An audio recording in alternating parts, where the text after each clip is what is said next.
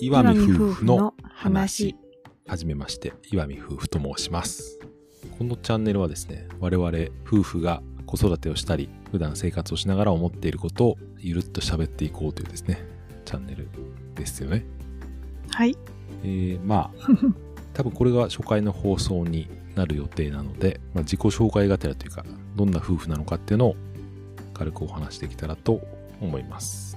よろしくお願いしますよ。ろしくお願いします。我々夫婦はですね、まず子供が一人います。4歳の男の子。うん。どんな男の子ですか？どんな男の子だろう。うんうんセンシティブかな。そうだね。初めての子供なので、4歳児というのがどんなものなのかね。うん。それほど他のサンプルを知ってるわけじゃないんですけど、まあでもやっぱ幼稚園とかで他のね、ことを、話を聞いたりするにも、やっぱなんか繊細というかね、結構神経質なところがあるよね。うん。僕よりも陽子さんの方が手を焼いているというか、ところはあると思うので、最近の困りごとっていうか、エピソードみたいなのは、なんか、ある？まさにね、この間自分のスタンド FM でうん。しみったれた放送をしたんだけど、こ個人でね、そうそう音、声配信を。やってるからね。なんか食べることだよね。食事の時にうん。自分で食べないとかさ、手伝ってくださいっていう。うん。フライドポテト、手で持つフライドポテトに 手を添えてくださいって。添えてくださいなんて言わないけど。添えろって、ね、ね。食べさせろっていうねう。ん。一緒に持てと。ね。ギャーギャー言うんだよね。だから外食すると、うん。すごい消耗する。まあ家でもそうだけど、家はまあ割と食べるけど、外だとね、本当にね、何なんだろうね。なんだろうね緊張すんのかな食べにくいのかな幼稚園児、特にその年長とか子供は、そんなもんじゃないのかなって思ったりもするけど、他にはそんな子供はいないのか。まあね、幼稚園でも先生に食べさせてもらってるっていうぐらいだから。それすごいよね。うん。他に多分そんな子はいない。これまでいたのかね？ちょっと聞いてみようかな先 ね、史生。上初の。うだん。ってみんなが普通にあれでしょ？うん。まあどういう席になってるかわかんないけど、うんお弁当とか給食を食べてる時に、一人だけ、あれでしょ、先生を捕まえて食べさせてくれっていうのを主張して、それをあれでしょ、うん忙しい先生に食べさせてるわけでしょ。先生が手を添えてくれたり、うんなんちゃらして、もしかしたらみんなで食べるってことにさ、家族以外の人とうん。彼なりの緊張があるのかもしれない。今思ったけど。うんでも、あれなんじゃないの？家で食べる時でも似たようなことは起こるでしょ。家だとほら最初だけね、あ、この子供の話するとやエンドレスだ。そうだね。ねこれは多分聞いていて話し楽しい話じゃないから。まあでもね、いいとこもあるから。どんなところがいいところかな。割と気持ちに寄り添ってくれる人だなと思うけどな。気持ちに寄り添う。それは大人の？親の？そうそうそう、大人もそうだし、うん。困ってる人とかさ、うん大変そうな人を見るとほっとけないみたいだね。うん。うん、じっと見てたりね、声かけたり、どうしたんだろうって気にかけてるよね、こまこまと。うん。それはなかなか大したもんっていうか、逆に言うと、俺にはそういう面は多分ないからね。うん、多分共感力みたいなことだとうん思うんだけど。共感力。あ共感力強いんだろうね。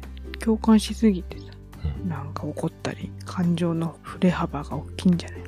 他人の感情に敏感なのかね。うん、敏感。それはどっちかっていうとあれだよね。まあ、どちらかに似たといえば、陽子さんの方に似たのかなと思うけど、多分俺の方にはそういうセンシティブさというか、共感性みたいなのはうん自分でも本当にないと思って、結婚生活を続けていく中で、このままじゃあれかなって思ってるところもあるから、うんあの子はそれを生まれながらにして持っているっていううんことなのかもしれないね。すでに親を、親父はもうその部分では超えているっていうね。そうだね、こうやってね。遺伝っていうか、あれじゃない、統計的にこう持ってるタイプ、あんま持ってない。そうね、多分それは生まれつきだよね。うん、遺伝じゃないや。うん、まあ遺伝ね、何が遺伝ってね。背の高さだって別にうん遺伝すするとは限らないからね。確か何、うん何十パーセントってね、統計があるんで、太ってるとか太ってないとか、足が速いとか、そういうの必ずしも遺伝するわけじゃない。遺伝するってのは、ね、骨格とかなのかな？脂肪の割合とか。脂肪の割合、うんまあ、それに対しても何て言うんだろうね、パーセントというかねあと遺伝に関して思うとさ体格的なのは分かんないけど、うん、なんていう性格的なものって。年、うん、を取ってからの方がなんか親に似てくるなって思うところはね。うんうんうん、だからそれは遺伝というよりそれは家庭環境なのかな。だから若い時って割とその親に反発したりとか、うん、自分独自のものを表現しようとするけど、まあ、30歳40歳ぐらいになってくると自分の一番疲れない生き方というかをしだして、そうするとなんか不思議に俺なんか親父にこういうとこ似てるなって思ったりとかね、うん、いうことが最近たまにあってね。幼稚園児がいて、婚6年目。2015年。もうすぐ丸6年だね。まだ6年か。大して知らないね。そうだね、うん、親よりも短いわけだもんね。いくら毎日一緒にいるとはいえ。うん。あれだね。うちはほらしじくんが仕事が6時には帰ってくるっていうのはねそうだね。早い、ね、なかなかな家族だと思うよ、なかなかいないよね、うん、まあ職場が家から近いっていうのもあるけど、まあ、大体定時には本当に残業は月に1回あるかないかぐらいの職場なので、うん、ほぼきっかりね6時ぐらいに家に帰ってくる帰ってくるよね、うん、きっかり帰ってくる。6時のチャイムは、まあ、今チャイムなんないか。子育てをしてる環境にとってはすごくねいいことだよね、全然違ったと思うよね。あもしその帰りが遅かったりそう。一時期一回あったじゃん。まあそれも7時ぐらいだったけどさまああの時はさお風呂とかそういうご飯の順番がね変わってたりしたけど。うん。まああれも2年ぐらいあったからね。そうなんだね、うん、もう遠い昔のような気がするけど、うん。うん、結構友達の生活なんか聞くと、うん、ワンオペの人は子供の寝る時間が早いっていうかさお父さんが帰ってくる前にわーっと終わらせて、早く帰ろうものならさ、ちょっと時間潰してみたいなことでメールやり取りしてたりするって言ってた。ああそれは帰ってくると起きちゃうから。そうそうそう今ようやくいいとこだからまた元気になっちゃうから。大変だもんね。むしろワンオペで10時とかねまで起きてたら大変だから。大変、うん、もうそこは自然とそうなるんだろうね、うん、早いよね夜は。でも朝は早いけど、まあ、健康的っちゃ健康的だけど、うん、別にあの負け惜しみじゃなくて、でも一緒に家族で過ごす時間があって、まあ、夜は遅いけど。それはねなんか良かったなって思う。そうだね。うん。一時ね夜が遅くてきつかった。10時とかさ。うん。まあでもそれでも10時ね。もっと遅いとこもあるんじゃあるけどその子供が寝た後に自分の時間をしっかり持ちたいんだよ。うん。その気持ちはよくわかる、うん、あとは何だろううちの賃貸に暮らしてます、うん。これも一つ特色だ。うちはね一軒家考えてないんだよね。そうだね。新居新築。いずれ例えば一軒家に住むとしても賃貸とか中古とかね、うん、35年ノン組んで新築っていうのは多分お金がいくらあってもやらないと思う、うん。まあ、そういう人はね最近増えてるかもしれないけどどちらかというと我々世代の中では少数派かなっていう気はする。割とみんな家買ってるもんね。そうだね。うん。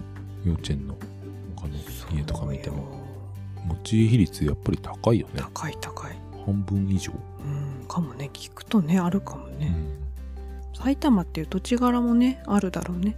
まあそんな高くないからね、うん、都心でもないし。でもそこでこういなきゃいけないっていうまあまあ売ればいいんだけどさ。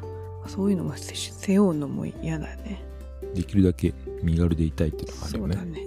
何かあった時に別にパッと動けるっていうのはねやっぱり特にこれから大事かなって、でも昔からそういう2人ともそういう考えだったのかな。そうかもね。でもそんなに別に住居をいろいろ変えてって何回も引っ越ししてるような2人ではないじゃない、俺の場合はまあ一人暮らしが長かったから、うん、都内で2カ所と、まあ、あとは実家と一回地元に戻ってきて、そこで結婚して子供ができて今のところに引っ越してきてっていう流れだけど。私は一人暮らしして、うん、結婚して、うん、離婚して実家に戻って、うん、また結婚した。うん、だから、3回か。で、この入れたら5回あ、5回か。そう。再婚なんで。そそうねその辺のところは、うん、よく考えると俺もそこまで詳しく知ってるわけじゃないから、うん、あえてそれをねラジオで掘り下げてみるっていうのも面白いのかもしれないね、私もよく分かってないところはある気がするねそうなんだシンジが3歳年上3歳差アラフォーだけど。アラフォーも何も。まあ陽子さんまだね。40だよ。まだでしょ。そんなとこでねあのジタバタしないよ。潔いというか。みんなそうだよ、まあ、もうそうか。30ぐらいの時ってさまだ私30じゃありませんってさ29と30の違いをねすごく強調する女の子とかいたよね。だと思う。でも40ぐらいになるとまあ付き合ってる人間とかそういう子供がいるからなのかしれないけど年齢の12歳とかでねあんまりこだわらないっていうか割ともうどうでもよくなってる人は多いよね。自分が何歳か分かんなくなっちゃってる人結構いる。でも40代いいんじゃない？なんか男女ともに。そうだね。うん。30代よりなんか楽しい感じがしてるよ。有働アナウンサーも言ってた。うんそう。今が一番楽しいって。負け惜しみじゃなくてなんか本当にいろんな意味でいいって言ってただからあれだよね。自分らしく生きてきた人はだんだんそれぐらいで生きやすくなるっていうことなのかもしれないよね。みんながみんな多分40代が楽しいってわけでもないと思う、ね、20代楽しかったなっていう人だっているわけだし。この40ぐらいになってくるとある意味生き方を変えないと20代30代の頃のようにはいかないことっていうかさ。なんかより人間力が問われてくるみたいなところはあると思うんだよね。もう外見とかさ学歴とかさ。耳が痛いそういうんじゃななくなってくるよねいやほんとそうだね。ちょっとこれ、うん、私やばいよって思う時あるよ。あそう。うんもういい加減ちょっとこれ出しなさいよ私って思う時ある。どんなところで思う今ちょっとうまく言えないけど、うん、癖みたいなのあるじゃん。嫌な自分の直したい癖みたいな。性格的なものそうそうそうそう、うん思考癖とかさ対人癖とかさ、うん、まだこれやっちゃってるよ私。みたいな。あるそれを子供生まれて、うん、おっとっとっとってとこで止まれる時もあるし、うん、ややっちゃったと思ってすぐカバーするとかなんとなく動き始めてる。子供が生まれるとね性格は強制ってされるよね。強制される。変わることを強制されるというかさ、うん、生活の環境が全然違うからさ、うん、変わらざるを得ないというか、うん、正直もうあれだもんね子供が生まれる前に自分がどういう性格だったかって、まあ、そんなに変わんない面もあるだろうけど、うん、嫌がおうようにも大人になるよねその自分一人のことを考えてない。まあと言っても身勝手なところはありありますけど、まあ、それはそれとして常にその他人のことを頭の中に入れておくって今まで生きている中でなかったんだよね。ほぼ頭の中は自分のことしかなかったそれが徐々に変わっていくっていうのは今まで生きていて初めての経験なんでね。親になっていくと。そうだね、本当に。まあ、それもあるし、自分の未熟なところが露見するっていうかさ、むき出しにされちゃう。それは子供といるとってこと？そう。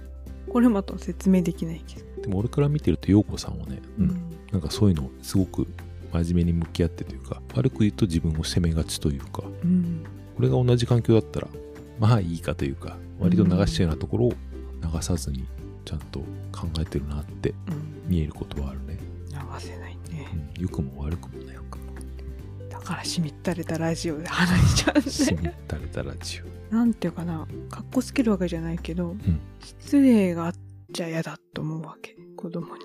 子供に失礼がないように気をつけているということ、うん、気をつけてるとかうん失礼なことだらけなわけで日々ね。割とやっぱり大人っていう力をさ、うん、振りかざすって言って合うの合ってんのかな。うん。まあそれはね、俺にもあるかな。そういう時にやっぱりなんていうかな。申し訳なく思っちゃうんだよね、うん、反省する日々なんだよね。でもそれをちゃんとね反省して言葉に出すっていうのは、うん、ある意味では俺よりも真面目にちゃんと向き合ってるっていう。俺もだから、うん、なるべくその子供一人の人間としてね、別に4歳だろうが3歳だろうが、一人の人格として、うん。まあ、我々の子供の頃というか、ね、昔なんて割と子供は子供っていう感じでさ、うん、どっちかっていうとちょっとなんか動物的な扱われ方をする大人っていたじゃない。うん、ああいうのは嫌だなって俺も思うから、まあ、言葉はそんなに通じないかもしれないけど、言葉で説明するようにするし、うん、それ無理やり引っ張ったりとか意に染まないことはしたくないなとは思うけど、うん、やっぱりこっちに余裕がないとやり方に寄せちゃうところはあって、でもその時に俺の場合は別になんていうの後で反省したりそんなしないんだよね。まあ、だからそんなに変わんないのかもしれないけど、うん、反省してもしょうがないと思ってるところはあるかな。次行こう。そうそうそう、そうだね。できたかできないかっていうことで、割とすぐ忘れちゃうよね。くよくよしちゃうんで。悲しそうな顔とか見るとなんかね、ダメだって。共感力というまた共感力。そこね、割と自分の中でテーマっていうかね。テーマなんだ。うん、人生の。人生のテーマ最近40代のテーマ。今まで全く気にしてこなかったところで、今欠けてるものは何かと言ったらね別に反省とかはしないけどでも共感力があると子育てだけじゃなくて家族関係だけじゃなくて、まあ、仕事とかでもねもう一つ上の段階に行けるなって思うことはある何にしてもさその他人の気持ちを分かるってさ大事じゃん。うん、どっちかっていうとやっぱり一般論で言うと女性より男性の方が共感力はないと思うんだよね。それはいろんな理由があると思うんだけど、うん、とは言ってもやっぱりあるに越したことはないからだから今できることをねして人生は長いわけだから、うん、ちょっとでも心地よくね、過ごせるようになりたいなっていう意味での共感力はあった方がいいなと思ってね。共感ってさまだ行くんだね。そう 共感ね。はい。なんだろう？なんだと思う？共感するってさどういうことを共感してる状態って言うのかなってそういうそもそものところなんだけどさ。うん。難しい。相手がその悲しそうな顔してたらこっちも悲しくなるとか。いや。そういうのは共感なのかな？こっちが悲しくなる必要はないと思うけど。必要はないけど共感するっていう状態はそれが共感するっていうことなのかな？共鳴せずとも寄り添う的なイメージだな私はちょっと寄り添ってるっていう感じかな、うん、男女の会話のそのパターンみたいなのでさ男は解決策をすぐに出したがるけど女性が求めてるのはそれじゃなくて共感だみたいな、ね、話をよく聞くんだけど、まあ、うちもまさにそういうすれ違いというか空回りみたいなことはあってさ、うん、でうちの場合で言うと何て言うんだろうね今日あったことみたいなのをさ、うん、家で話すじゃない陽子さんうんうん、気を抜いてるとね例えばその悩み事とかこういうことがあって困ったとかさ嫌だったって話を聞くと、うん、じゃあこうしたらとかさ、うん、もうそんなんだったらその人と会わなきゃいいじゃんって言いそうになる部分は今でもあるんだよね。うん、なんていうかそれを求められているんじゃないんだなってことは最近分かってきたから あえてそこをなんて言わないようにっていうか、うん、俺が逆の立場でもそんなこと言われたくないなってのは分かってきたから。あそうなんだ、うん、大きな気づきだね。そうだね、なんかアドバイスされるとムカつくもんね。まあよくムカついてらっしゃるよ、ね、めちゃくちゃムカついてらっしゃる、ね、なんかそう自分が考えて行動してることに横からちゃちゃを出せるとまあ嫌な気持ちになる。嫌がるよね。うんそういうそういう性格なんでそこはあるよね。あのね多分この話って男性全般に割と必要な話だと俺は思うんだけど、うん、共感するってことはまずどういうことなのかってよく分かってないんだよね、うん、夫婦で喋ってて求められてるのはこういうことじゃないん。だなっていうのはわかるん。だけど、うん。うん。うん、それを共感を求められているっていうのは情報として知ってはいるん。だけど、その共感っていうのがどういうことなのかっていうのね、分かってないっていうか、先回りして言うようだけど、共感っていうのは何ていうの、頭で考えるものじゃないん。だって言われそうな気はするん。だけど、言語化してもらえると分かりやすいっていうか、うん。言語化できるよ。してください。共感してるなっていうかさ、うん、どんな気持ちで例えばそのママ友だにさ、うん、話を聞いているかなって考えた時に、うん、その人の話に自分を乗せてみるわけ。自分もそのストーリーをなぞってみるわけ自分なりに。その人の話を自分に置き換えてみるってこと、まあ、そこまでいかなくともちょっとその人のストーリーの船があったとしたら、うん、そこにちょっと乗せてもらいながら景色を一緒に眺めて流れていくふんふんなるほど。下った登った。はあはあはあってなって、うん、それはここはこうだった。なんかそこで多分知らず知らず共感してるんだと。だから例えばシンジと喧嘩して、うん、ギャーって言ってお風呂に一人で入ってる時にいやでも私があの人の立場だったらどう思うだろうっていつも考えてんだけどそれでやっとあいけなかったいけなかったって 思うんだけどカットになってるとねまあ共感どころじゃないんだけど。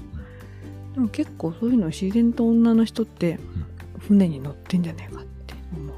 違う景色は見てるんだけど、うん、なんとなくなぞるんだよね。なんとなくなぞるってそれは割と重要なキーワードな気がするな、うん、今の話を聞いて思ったのは2つあるんだけど、1つはね成り変わらないまでも船に乗る景色を見る景色を一緒に見る。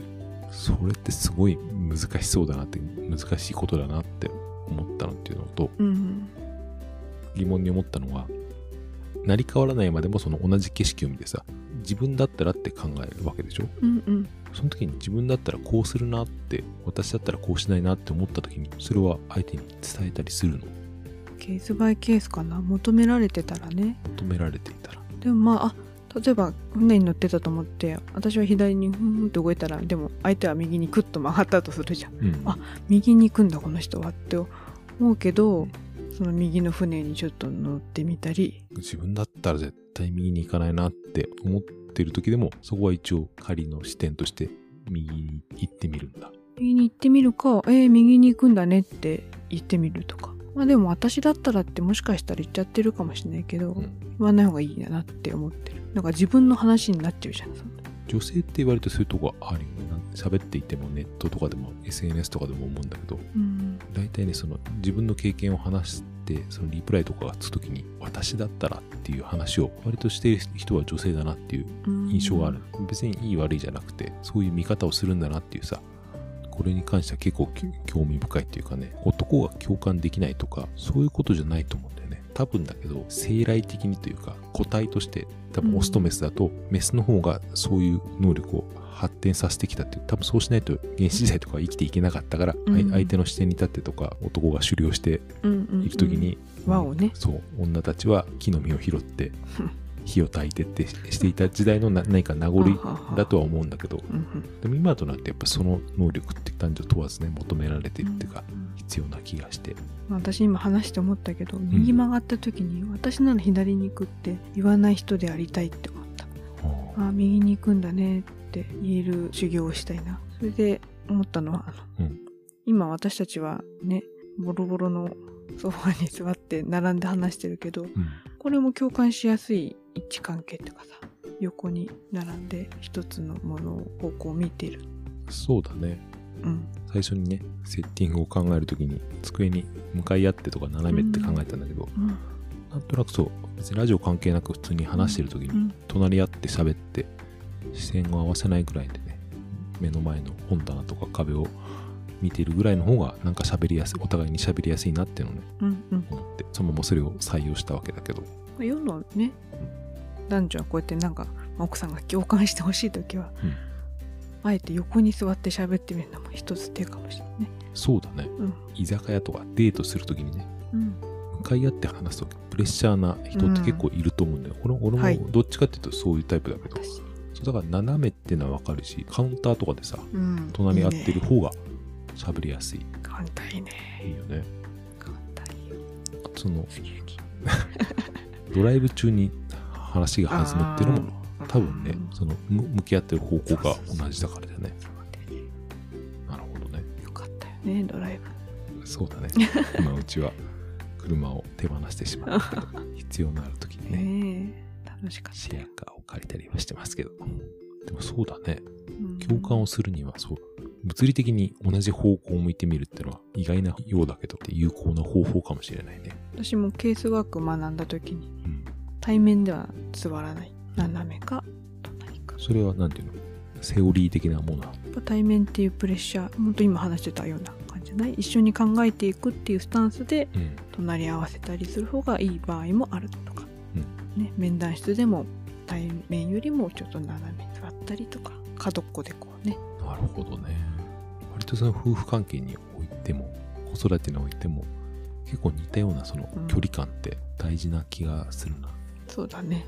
共感がどういうものか分かんなかったけど共感をするためにね船に乗るとか相手の視線を見てみるっていうのは、うんうん、頭では分かるけどでも正直今でもどうやっていいのかよくわかんないけど、うん、一つ分かったのは物理的に相手と同じ方向同じ景色を見てみるっていうのはすごくなんていうの分かりやすいしそれだったら誰でもできるなって思ったんでねご飯を食べてそれぞれの席に座って喋っているとしたら、うん、相手の気持ちが分かんないなと思ったら例えば夜ね一人でねパートナーが座ってる方の席に座ってみるとかそれだけでも多分何かちょっと見えてくるものがあるあるのかもしれないし子供の気持ちわかんないなって思ったら、子供がいる場所に自分が座ってみて、そこの景色をただ見てみるっていうのも発見があるのかもしれないなって思ったんだよね。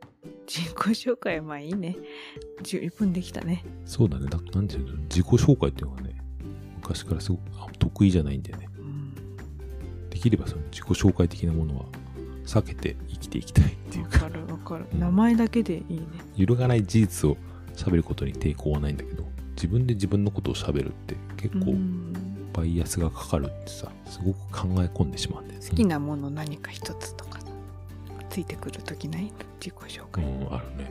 好きな言葉とかさ、うん、マジかよってなるね、特にないしさ。ない？あるけど、でも、そういうことに何の意味があるんだろうって思ったりとか、そういうことで今後のあれが規定されてくるって思うと、なんかそんなに気軽に言えないなって思っちゃったりとか。考えちゃうね。考えちゃうね。だからね、その、このラジオですね、ポッドキャストをちょくちょく配信していこうと思ってるんですけど、まあ、その中でさ、例えば何を話すかわかんないけど、まあ、慣れ初めについて話すかもしれないし、うん、今までどういう少年時代とか少女時代を過ごしてきたっていうのを話すかもしれないし、今日あった出来事とかさ、うんうん、最近気になってることって、そういうの総合するのが結果的に何、まあ、自己紹介っていうかさ、うんうん。そ、ね、そこで聞いてる人に判断してもらえればいいわけじゃない。そういうふうに考えているので、特に自己紹介っていう会話、設ける必要はないかなと思ってますという。こんだけ話してそもう少しその番組の概要とか、ボソボソダラダラと喋るスタンスで、まあ、週に1回、2回とか。2回は無理だね。2回はあれか。うん。気ままにですね、配信していこうと思ってますので、メッセージフォームみたいのですね、設置しようと思ってるので、まあ、別に子育てしている方でも、子育てを終えた方でも、これからしたいような方でも、してない方でも、何でもですね、思うところなり、感想なりを寄せていただけると励みになったりですね、その次のテーマになったりするかもしれないので、学びがありそう。匿名で送れるようにしておくので、何でもですね、メッセージいただけると嬉しいです。そんなところですかね。はい。えー、第1回の配信はこんな感じで終わりにしたいと思います。うん、最後まで聞いていただいてありがとうございました。ありがとうございました。おやすみなさい。さようなら。